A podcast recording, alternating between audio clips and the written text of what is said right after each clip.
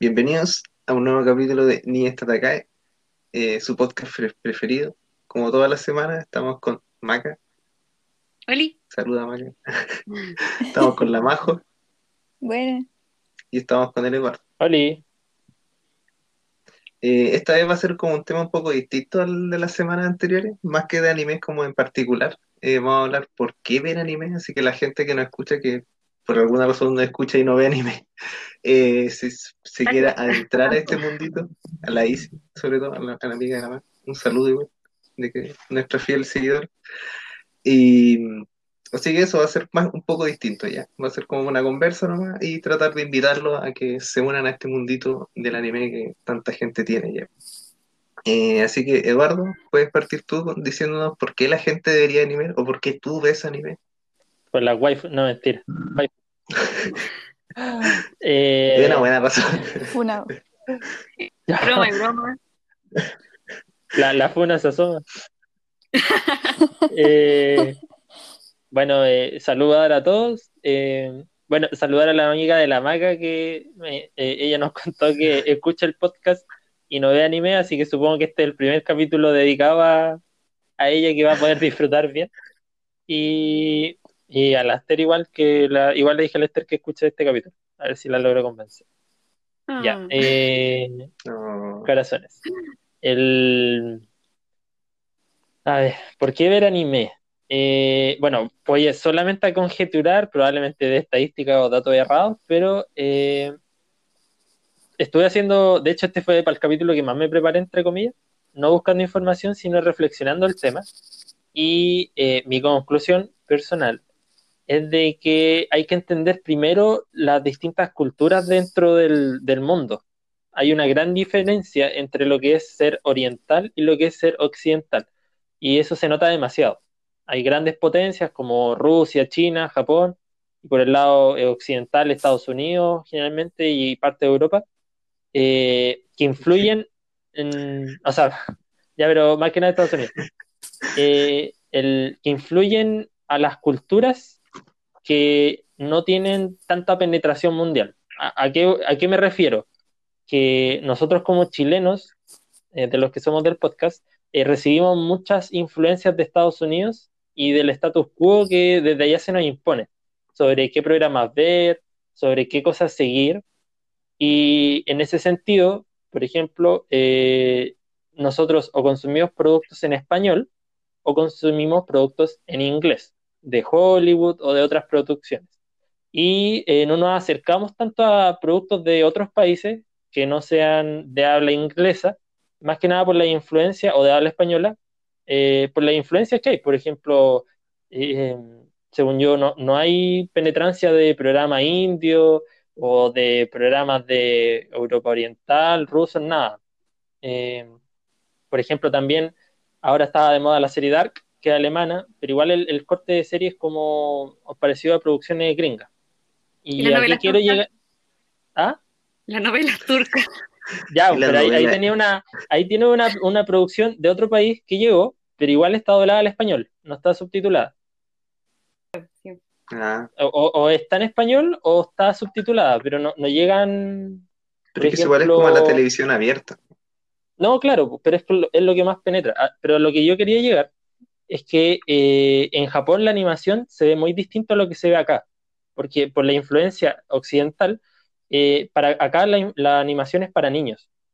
Ahora recién se está abriendo a gente más adulta, a animaciones más adultas, como por ejemplo de- eh, lo que sería Rick, Rick y Morty, eh, que es como una animación pensada en adultos. Pero antes de eso, eh, se tenía que hacer una animación para niños y por debajito tratar de meter la animación o los, los temas para adultos. Por ejemplo, eh, la película de Lo Increíble, que si uno lo ve con una mirada adulta, toca temas bien importantes como el tema de eh, creer que tu pareja te está engañando, que fue cuando Mister Increíble se estaba yendo de casa, el tema de formar una familia, el tema de la monotonía en la vida diaria pero la película no iba a un adulto, iba dirigida a un niño y el mensaje se metía por debajo. Y siento que en Japón eso es distinto, porque hay animes que son hechos para público adulto y que se exhiben en la televisión abierta. Un ejemplo de eso es una de mis eh, series favoritas, que es Monster. Y Monster no está dirigida a niños ni a adolescentes, está dirigida a público adulto, siendo que es un producto de animación. Entonces, eh, primero quería dar como esa introducción de mi punto de vista, de que según yo eh, eh, hay un, un tema de cierto prejuicio o, de no estar acostumbrados a productos para adultos o para, nosotros que ya estamos un poco más vistos, eh, por temas de animación. Tomando esa premisa en cuenta, y de nuevo tomando en cuenta que el arte es para expresar experiencias, ideas y sensaciones, eh, la gente debería ver anime porque en realidad eh, no tiene nada diferente a una telenovela o a una película, en el sentido que son historias que se están contando y que se quieren entregar cosas. Y eh, es tan grande el mundo del anime en Japón de que hay, hay algunas series para todos. O sea, si uno es un niño, eh, tiene el shonen, si a uno le gustan las cosas románticas, tiene el chollo, si uno es adulto, tiene el seinen, que son series objetivas para adultos. Y, y hay así para todos tipos. Entonces, eh, lo primero que digo es que eh, como el anime está abierto a todo el mundo, hay público objetivo y productos para todos. Así que en realidad, eh, darle una oportunidad. Eso más que nada. Y, quitar esa visión errónea que he conocido a muchas personas, a muchas personas que dicen que el anime es para niños. Y esa es como una primera gran, gran barrera, o que la animación es para niños. Y decirles que hay productos que son animados, pero que tienen mucha más calidad de las 100 películas o 1000 películas que produce, no sé, Hollywood al año, que de esas unos 600 serán buenas, no menos, unas 300, y el resto serían puras comedias para pasar el rato. Entonces igual, igual me da lata porque hay gente que, me ha dicho como, hoy tú veis anime, eso es para cabros chicos, y se van a ver estas películas auspiciadas por Corfo y Banco Estado, que es como la cuestión de los universitarios, donde sale el Prueba copano. ¿Cuál película? Muchas que no veo esa- ese tipo de películas. Bueno que no las ves. pero como barrio universitario, esas películas. O mi amigo Alexis, ¿cachai? Eh, y eso, entonces mi primera conclusión es de que el anime tiene un producto para todos, así que podrían verlo. Y para no irme alargando, lo otro que yo he notado mucho, de que le tienen miedo al, al tipo de voz, porque los japoneses son gritones y son más Mm. expresivos. Entonces mucha gente me ha dicho, no, yo quiero ver anime, pero eh, eh, no puedo, no me gusta porque están gritando en la pantalla cada rato. Y ese, y ese igual es un tema, pero en ese sentido, ya cosas. Oye, oye, oye, oye. te Eh, en ese sentido, yo recomendaría por último ver la serie doblada. Hay buenos doblajes, sobre todo en Crunchy o en Netflix, y yo creo que un buen, un, un buen puntapié sería partir con alguna serie del gusto de cada uno y escucharla doblada, cosa de, de irse acostumbrando de, de, de, lo, de la forma de contar la historia, de la estética, de las costumbres japonesas que igual son difíciles, entonces es un producto tan distinto que igual produce como un cierto rechazo. Pero eso, mi conclusión es de que el anime es una forma de entregar una experiencia que es más que nada cultivada en Japón, pero que para ellos yo encuentro que es un símil casi a las películas norteamericanas de acá o a las películas eh, que se hacen en general. Entonces, eh, no, no tener el prejuicio de que son para niños y tratar de darle una oportunidad, porque hay, hay historias que son bastante destacables y que vale la pena ver. Eso, ¿Puedo reforzar una idea tuya? dale. Que, que igual le había dado un poco de vueltas. Tampoco es que haya investigado mucho, eh, sino que reflexioné de que por qué también veo anime. Y en verdad es por lo mismo que veo una película o que veo una serie, que es básicamente porque cuenta una historia que me interesa. Mm, Entonces, el anime, yo creo que tal como lo dijiste, mucha gente lo ve como que es para niños, cuando en verdad eh, es una, es una creación, una producción que cuenta una historia que perfectamente podría verla un adulto, un adolescente o un niño, de acuerdo al enfoque que, este, que, le haya otorgado el autor. Entonces, esa es como la primera barrera que igual creo que ya se está de- derribando un poco. Antes era bien tabú que la gente dijera que veía anime, pero ahora ya no es tanto. Eh, ¿qué es eso? De que la gente tenía muy metido en la cabeza que la animación en general era para niños, porque así, también como dijiste, eh, así nos lo inculcaban acá, pues en Occidente. Los monitos de Cartoon Network, de Nickelodeon, de etcétera. No me acuerdo qué otro había. Todo eso. Sí, po. Concuerdo, concuerdo mucho con eso, de que es una buena producción que cuenta una buena historia. Igual, como todo, como todo tipo de, de género, eh, hay series malas, hay series buenas, hay películas malas, hay películas buenas. Igual en, el- en el anime, hay animes buenos y animes malos, y animes decentes. Así, así como otros que otros animes que simplemente son como para pasar el rato, igual que algunas series que están hechas para pasar el rato, no necesariamente eh, te conectan tanto con la historia, sino que es como para desconectarte de tu vida real un poco. Eso, Bueno, esa era mi acotación. ¿Puedo refutar?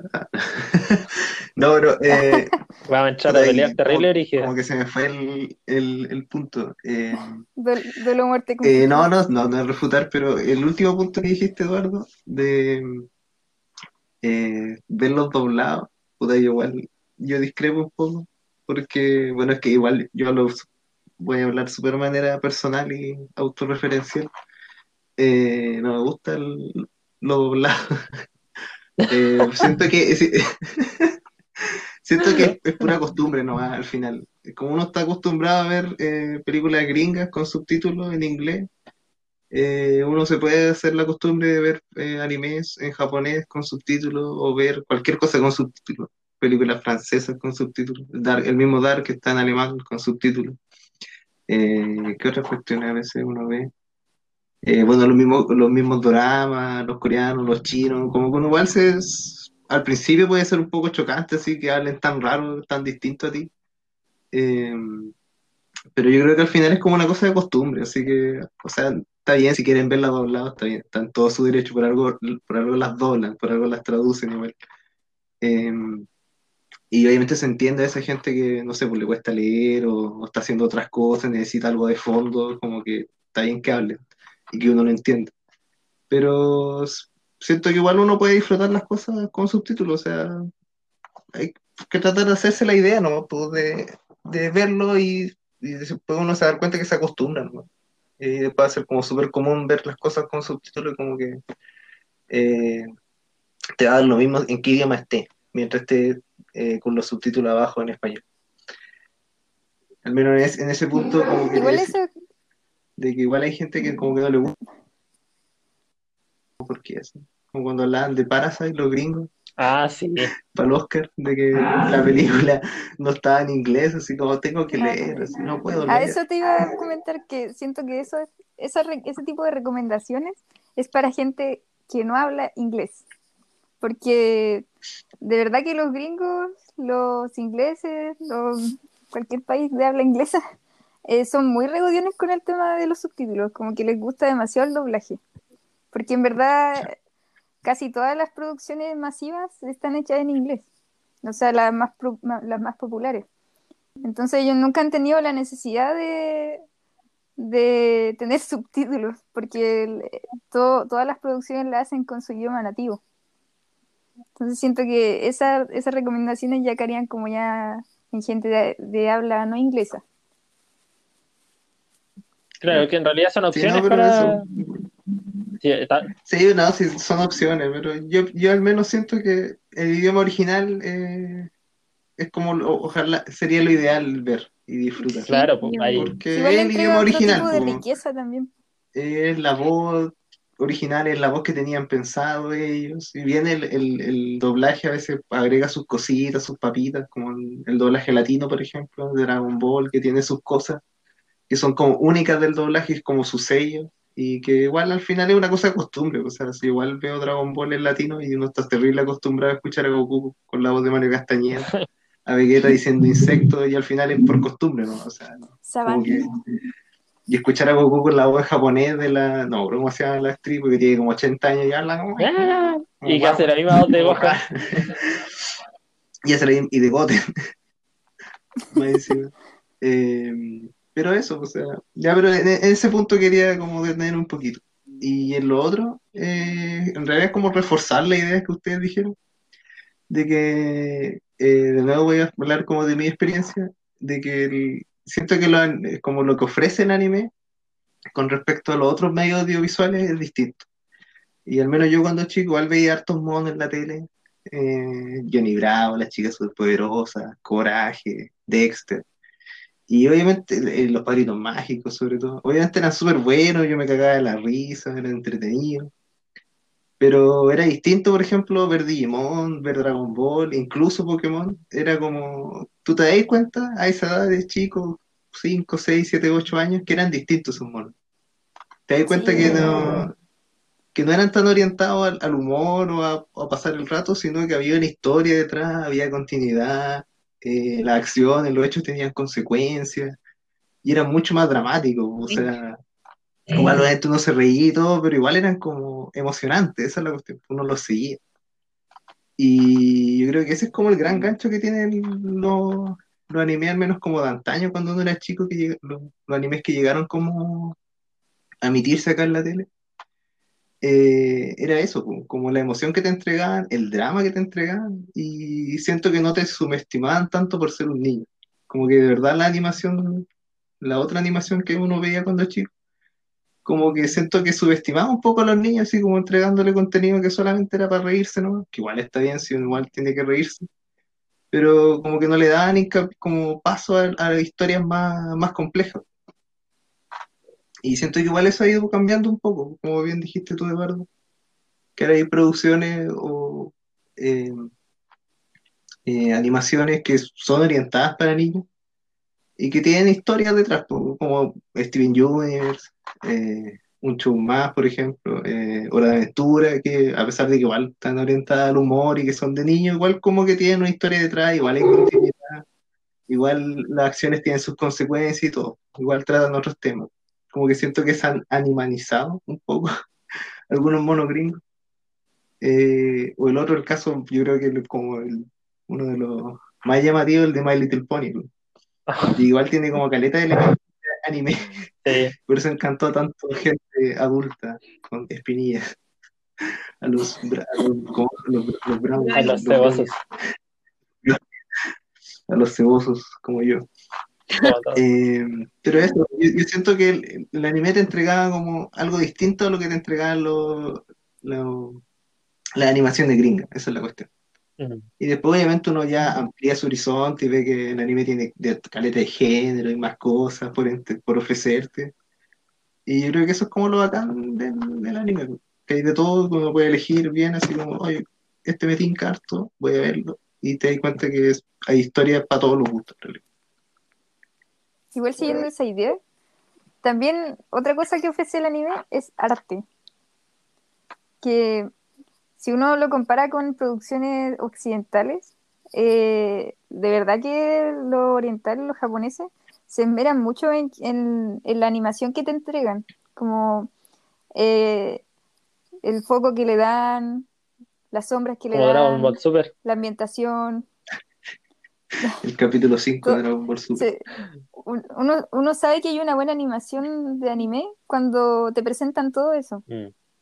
que intentan como homologar un poco el cine, en ese sentido.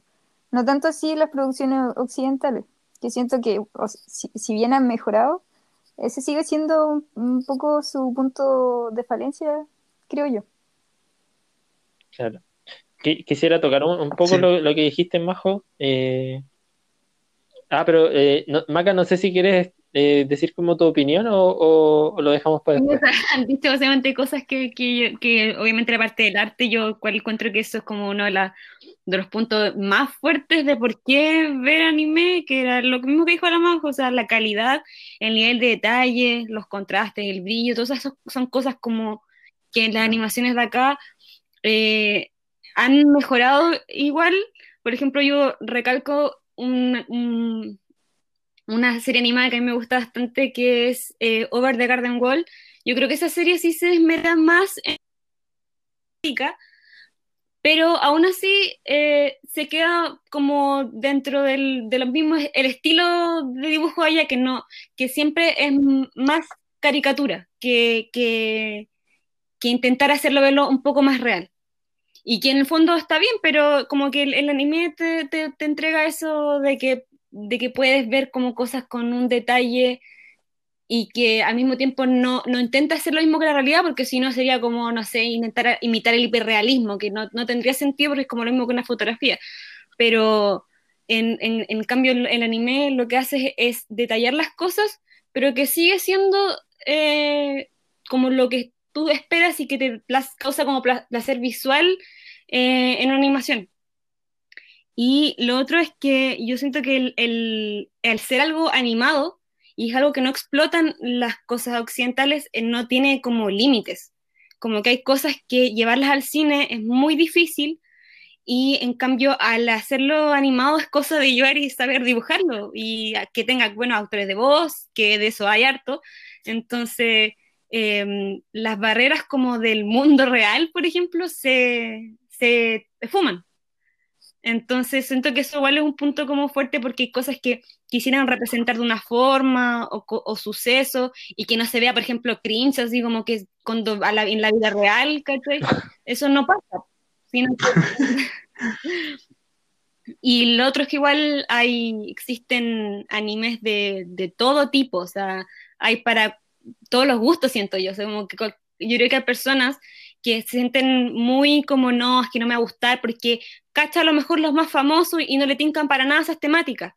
Pero yo siento que si tú conoces a una persona, es muy fácil decirle, no, o sea, es que este te va, te va a gustar. Y tienen que darle la oportunidad. Y en general mucha, la gente no suele hacerlo porque tiene muchos prejuicios y, y eh, finalmente más que nada son prejuicios. Pero yo creo que existen animes como para todo el mundo como para la familia, para los niños, para el adulto, para, todos.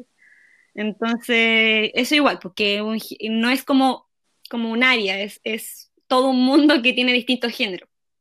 Es como los libros, no sé, como todo un, un, medio de entretención que puede tener de distintas, en distintas formas y todo eso. Y lo último es que el, el, hecho de que también sale de la, de la, típica forma como occidental de contar historias, que a lo mejor para, para los japoneses como su forma de contar historias, pero siento que la forma de que, que cuentan historias las, las, películas de Hollywood o, la, o los monitos de acá, eh, es, bastante, no sabría cómo hacer, nunca he hecho como el análisis, como saber como cuáles son las cosas específicamente en la, en la, en la forma de narración, pero siento que sale de, de, un esquema al que nosotros estamos acostumbrados, como en las cosas como hollywoodense, estadounidense, de ese tipo. Bueno. Sí, es verdad. De hecho, creo que igual eh, hay otra barrera, esa que tocaste, Maca del tema de cómo cuentan la historia. Hay gente que a veces no se acostumbra mucho a, la forma que la cuentan los, los orientales, los japoneses. Y simplemente por eso dejan de verlo. Como que no se logran acostumbrar. Pero tampoco es que sea una gran barrera. Siento que es algo súper adaptable. Son barreras que se pueden romper. Hay un límite que rompe el deseo. Sí. Eh, no, pero quería tocar igual el tema que dijiste tu manga del cringe.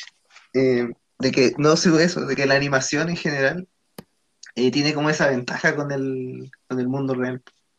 Y no solo como en cuanto a las cosas que pueden hacer, como, no sé, el, escenario, los planos, algunas cosas. Yo creo que también como en los personajes también, pues, como el, o en las expresiones que tienen, o a veces como el humor que pueden manejar, es como, es súper amplio, esa es la cosa. Y que por, yo creo que por eso igual tantos live action han fracasado y son tan malos. Porque, por ejemplo, ponerte a calcar como un anime, un manga, como así como totalmente fiel al, como al live action con actores, siento que sería terriblemente cringe. No sé, imagínate a alguien, alguien actuando como Deku, así como, como ese loco, como Deku. Sería súper, no sé, como vergüenza ajena ver a alguien así. Es que, por Pero el anime tiene esa ventaja de que, de que no te da esa, esa vergüenza, po, porque es anime, pues como que igual tienen esa ventaja ellos, pues, de que son, de que son animaciones, pues, y pueden darse esos placeres de ser exagerados, eh, a veces deformarse, no sé, por ejemplo, hay una escena en la película de Los Simpsons que Homero cae del techo y cae en la parrilla, pues, y ve como una, eh, creo que hay una carne como entre todo el carbón, y estira su lengua, así, y se la come. Y bueno, eso es de, de animación gringa, pero eh, siento que la animación puede darse esos No, lujos, sí, sí. Claro. en general. El, yo quería tocar tres puntos. eh, por último, lo- los digo y después usted eh, me cuenta. Mira, primero quería eh, no refutar, pero igual, Mati, dijiste algo y no sé si esté personalmente de acuerdo, eh, tan, tan de acuerdo. Porque igual siento que hay series gringas de que igual, igual te podían entregar esas trasfondos.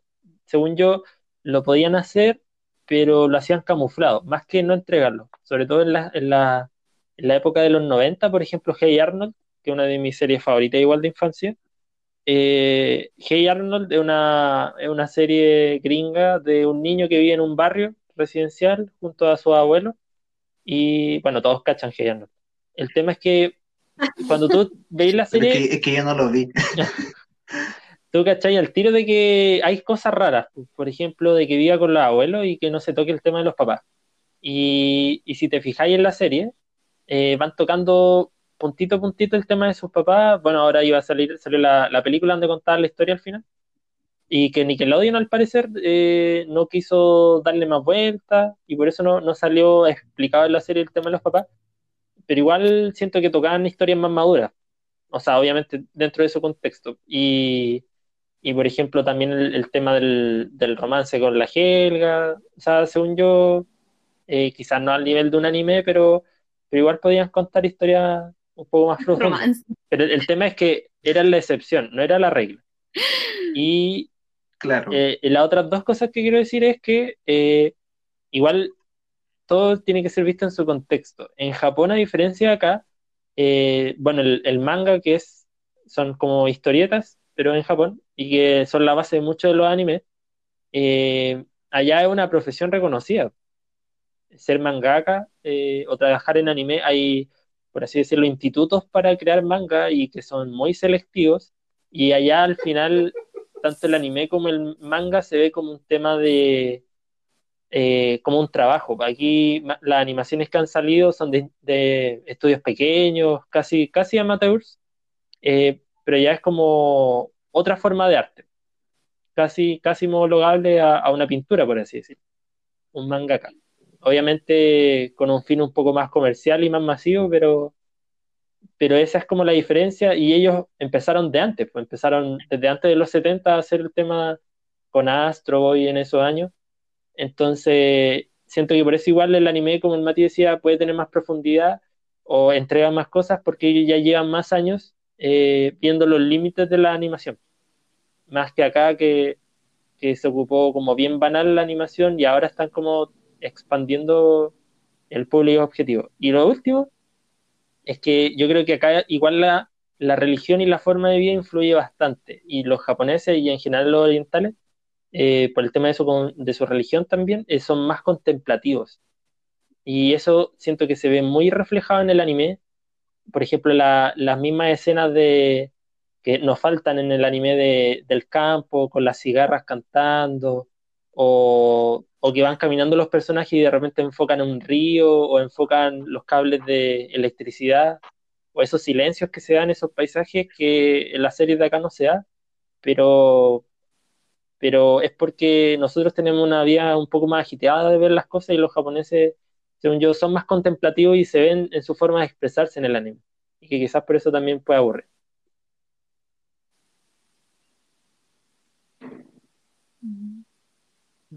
Sí, es verdad. Pero yo siento que eso es como un punto fuerte, sí, por ser contemplativo.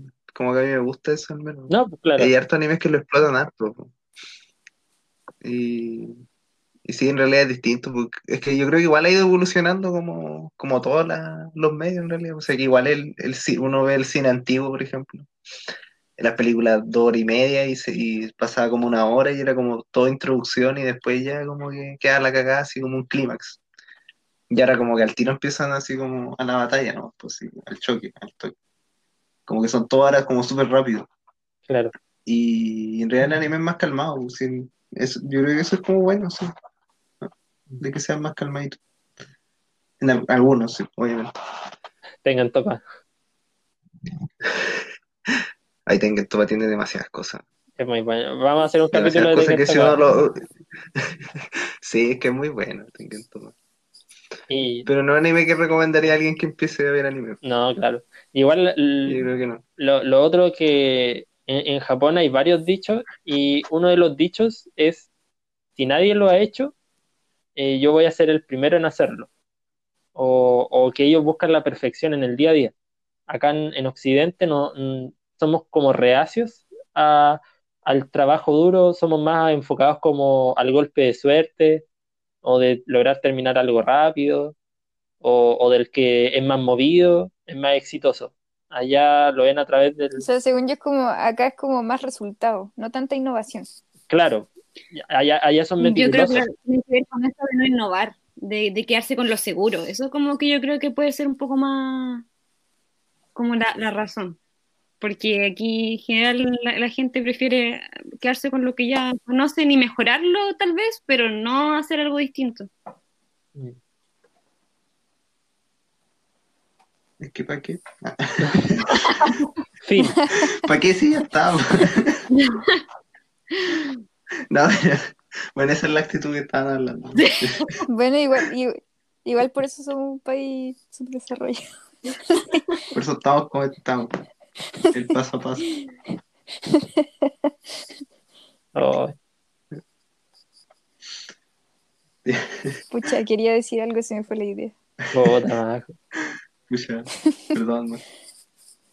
man. Hoy podríamos hacer un, Sí. un juego. Que cada uno diga un anime que recomendaría, pero para entrar al mundo del anime. Oh, oh, Ya. que eso tendría que pensarlo, ¿no? como que es difícil. Ah, sí, igual, así como sin pensarlo, Dragon Ball. Ya basta, Freezer. No, eso fue, eso es fuera de contexto. Contextualizando a, a los espectadores, ¿no? Que me estoy maratoneando Dragon Ball, entonces estoy pegada. Por eso. Lo, lo lamento. Pero Dragon Ball es transversal. Si hay caleta de gente que no, que no ve anime, bueno, y vio Dragon Ball y, y conoce Ah, Dragon que- Ball y ve Dragon Que- Ball y, y Es que igual hay Dragon Ball animes Super. que tienen ese fenómeno, que Sí, bueno. superan la barrera de que son, de que la gente los ve como animes. No sé, Ya. por ejemplo, Shinjeki.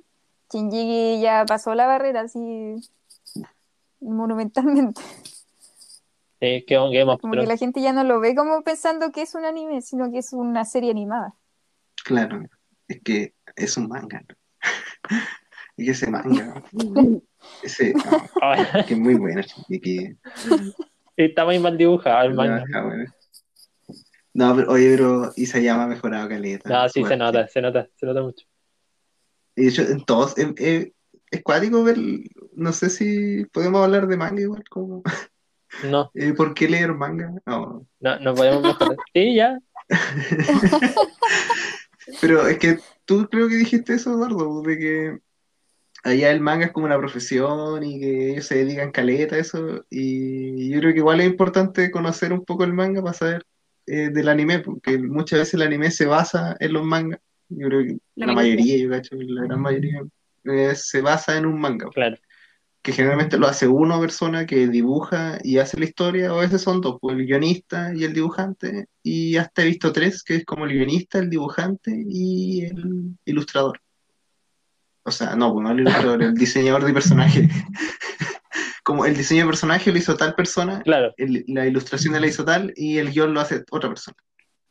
Y bueno, igual tienen su editor, obviamente, generalmente, como en la empresa y todo eso, en la editorial. Eh, pero no sé, por ejemplo, si ustedes saben un poco como del cómic gringo o del cómic norteamericano. Eh, yo creo que los más clásicos son como los, los superhéroes, de Spider-Man, los de Marvel y los de DC. Que el arte del cómic gringo igual es como más realista, son como dibujos como como súper cuadrados, con sombras súper fuertes eh, y con colores igual fuertes. En cambio, en Japón el manga es como blanco y negro y ellos, o sea, usan la tinta, eh, pero también usan unas cosas que se llaman tramas, que son como una- unos papelitos que se pegan y que son como diferentes tonos de grises. Y entonces ellos se enfocan caleta en eso, en como en la sombra y en los detalles sobre todo del ojo, porque yo creo que todos saben de que el anime tiene, como que siempre lo dicen, de que tienen los medios ojos, ojos grandes, eh, porque le ponen caleta como de emoción o, o como de, eh, de reacciones a los ojos, por eso lo hacen tan grande en realidad. Y, y eso igual lo hacen con, es- con ese juego como de los grises, con el tono de grises. Y no, y es bacán el manga. Como, como usan las viñetas, porque siento igual es distinto con el cómic gringo, por ejemplo, que el cómic gringo es mucho como muy estructurado, po, como uno ve una página, y hay como una viñeta acá, o después otra viñeta al lado, una larga como abajita. En cambio el manga como que a veces juega harto con, como con el, con la página en sí, como que tenemos viñetas que salen como de su viñeta, por así decirlo, como un personaje con su mano que se mueve a la otra viñeta, por ejemplo o a veces no hay viñetas, así como un dibujo grande nomás. Y siento que como que saben aprovechar mucho como el, el, el arte que tienen o el espacio como lo, lo que tienen para entregar, que lo aprovechan bien y lo saben usar. Obviamente no todos, pero varios. Mm, claro. Y eso para Lean manga. Sí, igual, igual en ese sentido siento que es un poco más difícil leer manga, como comenzar, comenzar leyendo manga, porque hay mangas que igual es difícil seguirles el hilo por la cantidad de sombras que tienen. Así como que de repente tienes que ver muy bien la imagen para contextualizar el ambiente, al personaje, eh, en qué situación se encuentra. En cambio, el, el cómic occidental te, la- te lo deja más fácil, como la ambientación que crean es mucho más eh, agradable a la visualización. En cambio, eh, siento que el manga es como que hay que adaptarse. Después ya de que uno ya sigue leyendo, eh, ya es súper fluido, ya uno entiende súper bien las viñetas, pero al principio cuesta un poco, Sí. creo yo. el sentido en el que se lee, Sí, bueno. igual nosotros no estamos acostumbrados a leer en como de- en, de- en ese lado, pues sí, de acá nosotros siempre leemos desde la izquierda a derecha. Entonces, el hecho de, de que lo, de que lo, como. ¿ah? No, ver- verdad que el manga se lee de para el otro lado. po. Sí, Ya estoy tan acostumbrado. Sí, po. Y, o sea, o sea, no es tan difícil, pero sí es, es complicado porque una persona que no, no, como que no, no ve nada y que le diga que le pase un manga así como léelo solo, no sé, guay, obviamente es más complicado. Empieza al final, súper spoiler. Se spoilea todo al final. Todos ¿Por qué muere al principio? Tarán. Ah, bueno, y y el, el libro, o sea, que para los que tienen un manga físico, también es en, en lo- en el sentido completamente contrario. La página se avanza, Ah, avanza sí, hacia el otro lado. Ah, sí, po. Sí. Sí, de, de hecho, eh, algunos mangas como antes, porque algunas editoriales, me acuerdo, Ibrea, que editorial creo que Argentina, traía mangas para Chile y para Argentina, porque los Sí, traducían. de Argentina. Y antes a veces como que espejaban los mangas. Yo me acuerdo que yo tengo un, como una revista de un capítulo de Dragon Ball de la saga de Majin Buu, de hecho, que y está espejado. Eh, Oh. porque así los vendían acá al principio en Occidente, pero los vendían espejados para que uno se Oh. acostumbre. O sea, como, no para que uno se acostumbre, sino como, como adecuarlo acá. Claro. Eh, No está espejado, Dragon Ball está espejado. eh, y bueno, yo creo que hartos mangas que se vendieron en esos años, en los 80, 90, estarán espejados.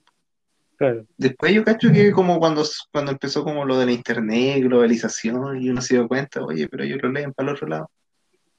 Fue como ya hay que traerlos como, como son, original. Y los dejaron despejar. Por ejemplo, yo tengo uno de Evangelion y, y ese no está despejado, pero en la, en la última página, que sería la primera página para nosotros, eh, aparece un manual para leer manga. Y sale como muy explicado el manga occidental, el manga oriental y el orden de lectura. Entonces, como para que el que agarre el libro y lo empiece a leer al revés, diga, ah, estos se leen de derecha a izquierda. Sí, pues eso, eso igual lo hacen. Pues. Y Brea yo creo que es la misma, porque yo igual tengo un manga de Slayers, que es la de, no sé si alguien lo conoce, de Línea Inversa. Sí, sí, un anime que igual daban hace un tiempo. Eh, que sí, pues la si, uno abre, si uno lo abre como un libro occidental, te va a salir al tiro en la página de esto es un manga, se lee de derecha a izquierda y toda la cuestión, y te explica todo bien clarito con dibujitos y cosas. Con un manga. Sí. Con un manga. Pero eso, yo creo que al final más que nada es como aventurarse a cosas nuevas y tratar de, de ver si te acomoda, si te gusta, si te agrada. Y ahí como uno puede ir explorando diferentes animes y cosas. Claro, como salir de la zona de confort del entretenimiento. Sí. Mm. Igual es como un nicho, sí, la animación. A veces a mí me cuesta salir de ese nicho. Ah, sí. Que es muy extenso. Bueno, como, como, como toda área nomás de la entretención. Sí. Hay miles de series, miles de películas, hay miles de animes, miles de mangas. Entonces ahí uno tiene que ir viendo, no sé, buscando reseñas, si le tinca un anime o un manga, buscar un poco, a ver si le interesa y de ahí aventurarse. Ah, yo quiero decir otra cosa que, que me acordé, se me vino ahora de, de como ventaja, que los capítulos como duran 20 minutos, eh, es como que tú podías decir como, ya, yo estoy estudiando, de repente digo, ya, un descanso, un capítulo. La temporada completa. Ah, sí. Ya, ya, ya No, eso eso también yo. quería llegar, pero primero era el tema de que eran más cortos y si uno tiene fuerza de voluntad, ver un capítulo así como tomándose oncecita, como que no perdís mucho tiempo si tienes que hacer otras cosas.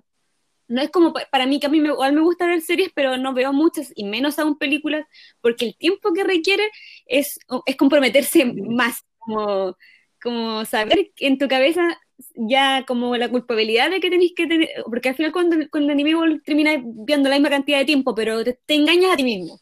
En cambio, en la película demasiado consciente del, del tiempo que dura y que eso es harto tiempo y hay gente obviamente que eso no, no es un problema, pero para mí que tengo mi déficit atencional o que como que siempre siento que tengo que hacer cosas, eh, sí me complica a veces un poco que sean tan largos.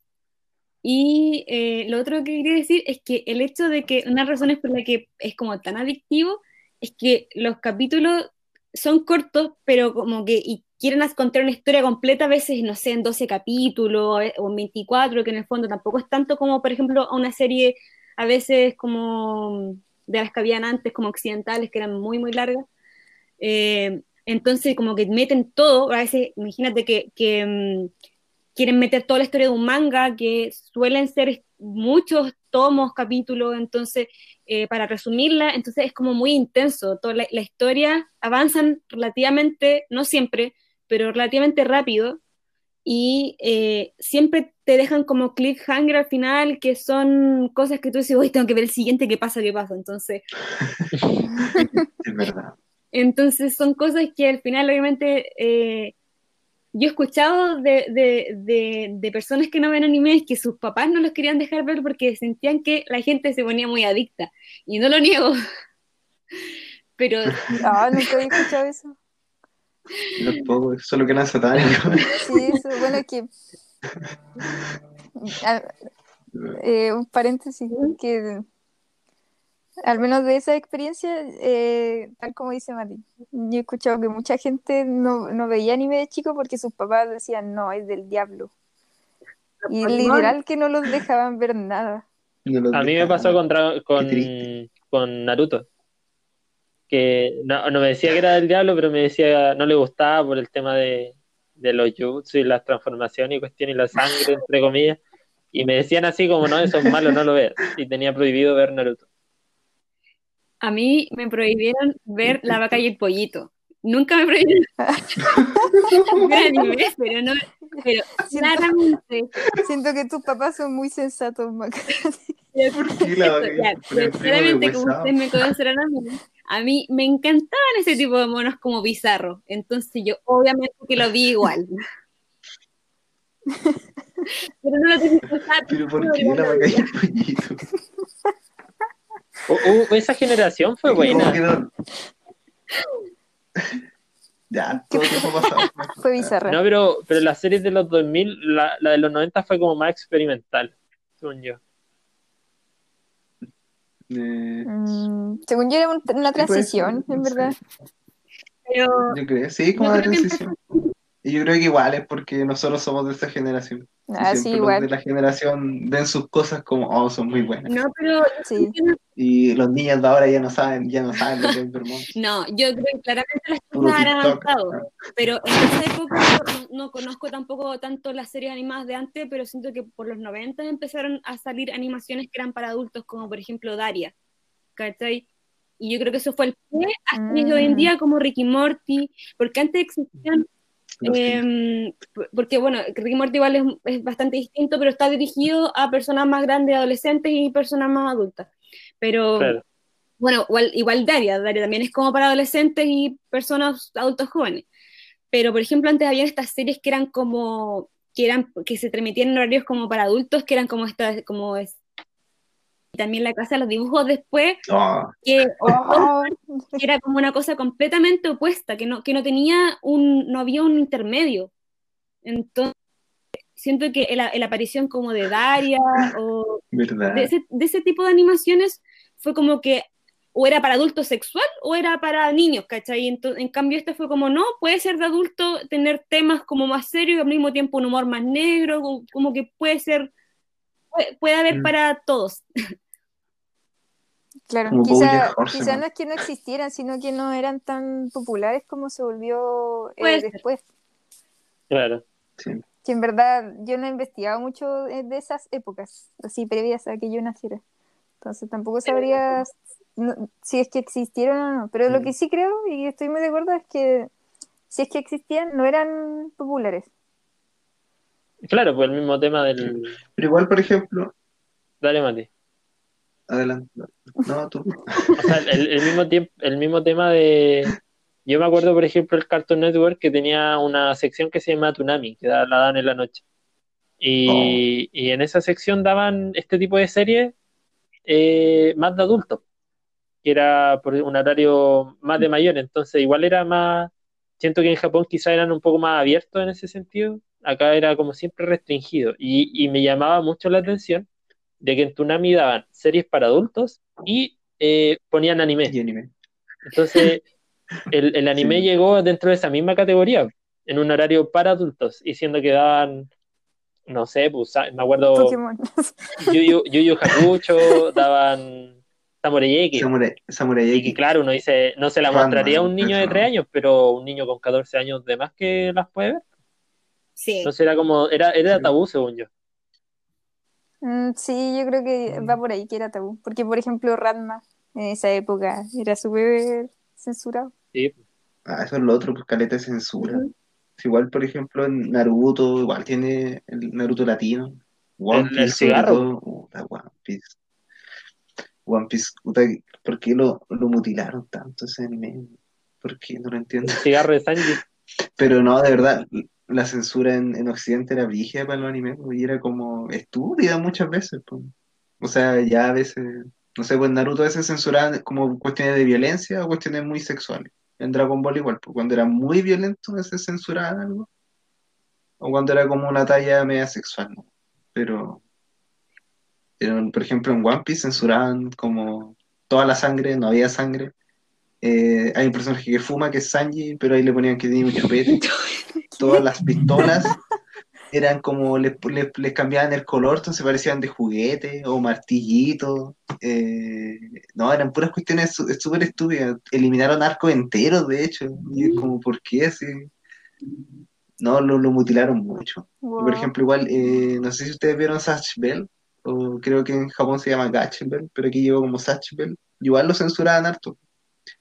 Eh, creo que el Satch como que siempre salía corriendo como con unos pantaloncillos, así como con unos calzones. Y, en, y acá en la, o sea, y en Japón en realidad siempre salía corriendo desnudo. con su cosita ahí. Pero un niño, sí. Pero esa es la cuestión porque acá en censura Pero si acá incluso en censuraron Los Simpsons algunos capítulos. Ah, también. Bueno, igual, igual le pasa a las animaciones gringas, pues. Por ejemplo, Transformers, que fue una de las de una de las grandes animaciones gringas que hubo en su tiempo, que es vieja, eh, Megatron, no me acuerdo, pero creo que se transformaba en una pistola gigante. Y, y lo censuraron, pues, porque como Transformers estaba hecho igual para después vender los juguetes, eh, Megatron lo iban a transformar en pistola, y eso iba a ser como incitar la violencia. Entonces eh, lo transformaron como en una especie de un cañón raro. Pero ahí también muestra que también censuraban hasta los mismos occidentales, eh, siendo que en la tele dan Ah, películas de personas y todos se mataban con todo. Sí. Son tontos. ¿Por qué censuran tanto? O sea, según yo, uno está pero yo bien diría como ya orientar ejemplo, las a los cosas Simpsons a los cierto público. Mm. ¿Cómo? Sí, ¿qué cosa? ¿Acá estás? Uy, Creo- escucho mal ya No, que... no, que quería decir que, que también habían censurado a los Simpsons algunas escenas, pero de acá en como las daban en el canal 13. Ah, el del cura, Ah, es muy buena. No, otro más, eso sí, no, sí, no, una vez- no, sí, por ejemplo, cuando había una- un capítulo en que habían dos personajes que se daban un beso, acá no cortaron esa parte. Mm. ah, ah, cosas así. Sí, Eh, sí, que la, sí, y cortaron. Es que sabes tener esas censuras como tan, no sé, tan raras, tan tontas, como que no tenían sentido. Eh, igual, por ejemplo, Full Metal Alchemist, el primer anime, no el Brotherhood, igual lo censuraron acá en Occidente, le sacaron toda la sangre. Mm. Y de hecho ponían, era, era súper descarado porque ponían la, como, no sé cómo se llama, esta, esta- es como este filtro que es como, como que se ve como medio borroso, como medio pixelado. Ah, ya. Entonces a veces, como no podían borrar la sangre, como que para colocar esa cuestión, ¿no? así como, y se veía borrosa esa parte, así como el pecho de Ed, así como, oh, ya. O sea, igual los japoneses a veces censuran sus cuestiones, pues, Sí. Pero, pero a veces son más, eh, no sé, como, lo hacen más piola. O sea, no hacen, no, no lo tanto en realidad, es igual a veces usan como eso, el rayito loco. Como un rayito de luz que justo llega a tapar ciertas partes. Con la Sí. nubecita. O, o la nubecita. O la O una cuestión blanca. oscura igual. Sí. O la negro, así como. ta, negro. Bueno, que Ah, eso es lo otro. Cambian de color así como blanco y negro, así como justo cuando explota el loco, justo cuando Overhaul hace explotar a Magne, blanco y negro. mm, ¿Por qué? Ah. Ahora, ahora igual está, es que fue un tema bien bullado en su tiempo que Dragon Ball, eh, Dragon Ball hasta GT, Z GT, eh, fue, era antiguo, y ahora que hicieron Dragon Ball Super nuevo, eh, habían otras reglas en el mercado, y en el horario donde querían dar Dragon Ball Super, eh, estaba más restrictivo. Entonces le pidieron a la producción de que no mostrara sangre en Dragon Ball Super, el anime. Y, igual es cuático porque hasta Dragon Ball Z eh, uno está acostumbrado a las peleas donde se les cortaban un brazo o se sangraban entero y estaban así casi eh, llenos de sangre. Y en Dragon Ball Super Litro y litro. literalmente explotaba un edificio, te tiraban contra una montaña y no tenía nada, tenía como rasguños. Y, y no sangraba, pues. Y lo que lo más fome es que Botaban saliva. botaban saliva a cada rato. Entonces es igual eh, fome porque matáis como una serie que es de pelea, le matáis toda la gracia cuando no, no sangran. Sí, es que encuentro que, no sé, es como raro el censurar tanto, siento yo. Porque igual yo, yo, yo voy a decir de que, según yo, igual está bien como dirigir las cosas a cierto público, así como, no, esto definitivamente no es para niños, no lo vean. Eh, pero para eso igual están como las categorías por edad, por ejemplo, los juegos que están esas cosas como esto es para mayores de 3 años, esto es para mayores de 8, esto es para mayores de 12, esto es para mayores de 15, no sé. Y, o sea, sé que igual a veces es difícil como controlar lo que ven los niños y todo, pero no sé, siento, siento que le ponen mucho color. Es que ahí, ahí está mal. Que quizá... Dale más. No, dale, no. que según yo está, está mal pelado el chancho, porque eh, todo- todos estos gobiernos tienen la estúpida idea de que eh, es mejor arreglar las cosas que prevenirlas. Y a esto me refiero, por ejemplo, en Estados Unidos, eh, siempre alegan de que en la televisión, en los videojuegos, estuvo muy bullado con esto de los tipos que entran a la escuela en Estados Unidos y empiezan a hacer tiroteos, y que es una realidad en Estados Unidos, alguien entra con una metralleta, una pistola y empieza a disparar. Y eh, empiezan, no, que los videojuegos fomentan la violencia y la cuestión. Y en Estados Unidos, por la segunda enmienda, si no me equivoco, o no, no me acuerdo cuál, pero dentro de su carta magna está el derecho a defenderte y está el derecho a que tú portes armas. Creo que desde 1800 para atrás o 1900 y tanto, las armas no son ilegales llevarlas. Y en Estados Unidos está súper fomentada la cultura de, del, disparo con las casas de disparo, llevan a los niños a, casas de tiro y como que tener un arma es bacán y Estados Unidos y la cuestión. Entonces, en vez de, evitar de, o sea, en vez de enseñar que un arma es para defenderse y algo peligroso y que en realidad son para cosas súper puntuales, allá glorifican el tema de las armas. Pero cuando sale un videojuego donde matan gente, no, el videojuego tiene la culpa. En vez de arreglar que en su propia constitución se permite el hecho de tener armas y de dispararlas. Entonces, eso lo encuentro como tonto. Es que sí, es como medio contradictorio, esa es la, la cuestión. Igual de que lo... Eh, ah, me fue la idea. no, pero que esto gringos, es que era algo con la censura de estos gringos. Ah, no, con lo, la violencia, ¿para qué estamos La violencia siempre ha existido. O sea, los romanos tenían un coliseo donde se daban vergazos, donde se mataban, se cortaban miembros y toda la cuestión, para entretener a la gente. La violencia entretiene, la violencia bien, vende. Pero como echarle la culpa así como a los juegos, al anime, así como a los monos, así como, oh, los niños son violentos por esto, es como, no, o sea, por algo existen esas cosas violentas, porque al humano le gusta la violencia, pero esos niños, no, no es culpa de ese, como ese medio, como ese producto de que la gente sea violenta. Claro. Según yo es más culpa de los papás, pues, que los, les permiten eh, ver eso cuando no tienen criterio formado todavía. Sí. Creo que ahí ya escapamos un poco del tema de... Sí, creo que no, nos fuimos bastante con las ramas. Por eso deben ver a... Porque fomenta la violencia. Y si ustedes practican y después si, a alguien les cae mal, o si en su colegio sienten que no vale la pena, pueden ir con su pistola y matarlos a todos. No, pero... Nos van a, nos van a censurar, Mati. Corté esa parte, por favor. No, pero... Eh, también eso, si ustedes gustan de la violencia, hay harto anime violento. Si ustedes gustan del romance, hay harto anime romántico eh, se gustan de lo más pervertido, de lo hecho, de lo hay millones de subido de tono, también hay millones, por montón levantan una piedra y hay 40. Y no, eso es de todos los gustos. Así que pueden elegir ahí con, con calma. Antes de como terminarlo, me llama un poco la atención que me estoy acordando un poco de lo que dijiste, Eduardo, de qué, qué anime recomendaríamos.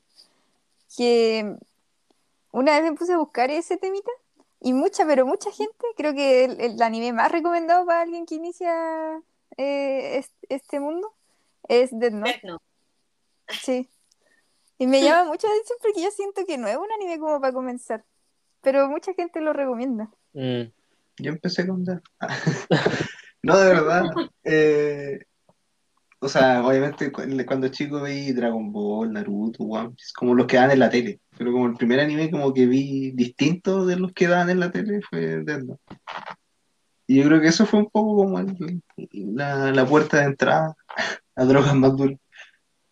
Eh, yo no siento que sea como un mal anime para empezar, pues sí es como, según yo, como que no tiene tantos clichés japos, no tiene como ese humor tampoco como que es más, siento que la gente como que no ve anime lo puede entender y ver. Es que igual es enganchable. Sí, aparte. Es que lo otro es que al ser como un tipo como Seinen, supongo que es, clasificación, por ejemplo, las personas, o sea, como las personalidades de, las de los personajes son un poquito más eh, reales porque como que suele pasar que en un slide of life cualquiera, en un shonen, las personalidades de los, de los personajes son súper exageradas.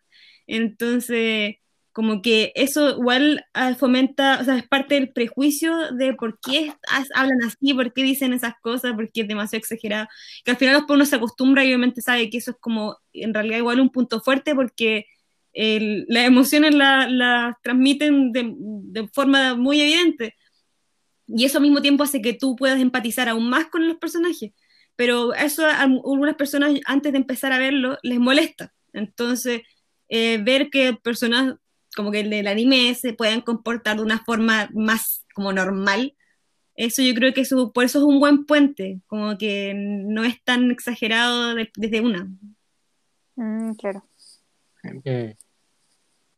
No es tan Vean, chocante vean. de, de, ver. O sea, igual es súper buena la trama y todo. Quizás no, no tan acostumbrable para algunos. Pero claro, tienes razón. No, No, y su versión de, de Netflix. No, no vean el live action, Yo vi como la mitad, no, no pude Yo seguir. la vi toda. Pero ¿por qué No, hiciste me, eso? me- me arrepiento de haberlo visto. ¿no? ¿Por qué Yo hicieron eso? Que no puedo, no puedo dejar las cosas inconclusas. Yo No, tampoco, si No puedo pasa. Yo detenerme. tampoco, pero yo, yo esa pude. Porque era demasiado, fue mucho. Que es muy mala. Era- es muy o mala. sea, que- y yo me quedé en la parte, voy a, ¿puedo spoilear? Estamos terminando, vamos a spoilear igual. Ya era una advertencia. Cuando, Ah, no, pero Ya. quizás para la gente que no ha visto Death Note. no, por eso, estamos terminando el programa, así que igual, váyanse. Que- no lo. Nos deja- Chao. no, no, no termine el programa, chao. Eh, y ahora vamos a hablar para los que vieron Note. Eh, cuando Like eh, como que le muestra el librito, a- o sea, el librito, le muestra la Death Note a, a Misa en el live action y como que se lo muestra así como que y escribe un nombre así como mira puedo matarlo y esa parte fue como tan como oh porque Like no era así ¿qué le hicieron a mi Like? ¿no? Y ahí no Nada, pude es seguir. muy nada que ver. Y ahí le cambiaron completamente. Es que yo creo que ahí, ahí cometieron un poco el error en de que quisieron como adaptarlo a un público occidental como para que no fuera como según ellos tal vez cringe, no sé, pero cambiaron toda la esencia, cambiaron partes de la historia y, y, por ejemplo, a mí las cosas que me molestó, más allá de lo, de lo mal hecho que estaba, fue el cambio de personalidad de Light, que era como lo fundamental. Oh, en la serie, lo mataron, como- lo mataron. Ah. Eso fue violencia. Era como Entonces- era como un cabro pavo, ¿no? Un adolescente culiao. Mm, del montón, ¿no? como que era un puberto cualquiera, así como... No, no, mal. entonces, eso fue yo creo que uno de las peores cosas que, que hicieron en su intento de adaptar un- una serie, a, o sea, un anime a- al, al occidente. No, como en Dragon Ball Evolution. igual. No, no, ese, ese merece un capítulo completo. Sí, Dragon Ball Evolution. Dragon Ball Evolution. Ah, pues yo no he Eh, visto. Que ahí Goku lo hicieron como un Peter Parker, ¿no? Yo no tengo nada contra Peter Parker, Peter Parker me cae bien. Pero, pero Goku no es Peter Quiero Parker. mis fotos del hombre araña. Goku, Goku, Goku. Oh, qué horrible. Pero es que ahí dijo, pues, Oye, el, el tipo admitió dijo? de que él no conocía Dragon Ball cuando le encargaron la película. pero leyó el manga. po. ¿No? Cuando, o sea, cuando se la encargaron, creo que leyó el manga, así como para cachar. No sé si lo habrá leído todo. Según yo no, porque Pero- dijo como que sacó la no idea creo. Qué chato, Irresponsable. sí. No, pero por, por ejemplo, ahora van a hacer un live action de One Piece, Oh. que igual me da miedo, como que no, no tengo expectativas, pero igual como que, no sé, como que hacerme... Igual llama la que atención causa- que persisten con los live action. Pero sí, lo siguen intentando. Sí, no sé por qué. Ya, pero por ejemplo con One Piece lo quieren intentar, pues, y está Netflix metido. Pero por ejemplo da un poquito más de esperanza de que creo que el director y el, y el productor han subido como a his- historias a su Insta de, de que quedaron al día en el pues, y, y ponen la foto del capítulo 980 y tanto. pues. Eh, y han subido a veces como sus cuestiones, como su proceso, así como leyendo el capítulo 300, así como, como que de verdad lo están leyendo. Y estoy con comprometidos, hay que admitirlo. Sí, Y por ejemplo, algunos actores igual, pues han están como que de, de años antes, así como de antes de que dijeran de que iban a ser los actores, como que han- habían como que ya se sabía que les gustaba One Piece y que les gustaba cierto personaje. bueno. Mm. Como que ellos lo veían de antes, ¿no? Entonces igual como Ojalá que que eso da un poquito de esperanza. Pero igual me da miedo. No, no sé. No sé qué va a pasar. Ya, bueno, pero hay que, imagino que no, no pierdas la, la esperanza, pero no tengas expectativas. Sí, yo creo que eso. El mensaje. Eso. Oye, yo creo que podemos ir terminando entonces, porque bueno, ya nos abandonaron los que, la gente que no vio Death Note. Verdad que lo echamos. Eh, sí. podemos aprovechar entonces antes de terminar de que el tema de la otra semana va a ser sobre animes que nos hicieron llorar. Ah. Vamos a echarle a nuestras heridas todavía no cerradas claramente. Así que preparen sus pañuelos. Bueno. En la adaptación de Note de Netflix me hizo llorar. De radio. de la forma. La de Dragon Ball también. Oh, qué horrible. ya. Ya, Ya. estaríamos. Muchas gracias por llegar hasta acá, los que llegaron hasta acá. Sí, gracias. Saluditos. Gracias. Saluditos, que estén bien. Adiós. Chao. Chau. Chau.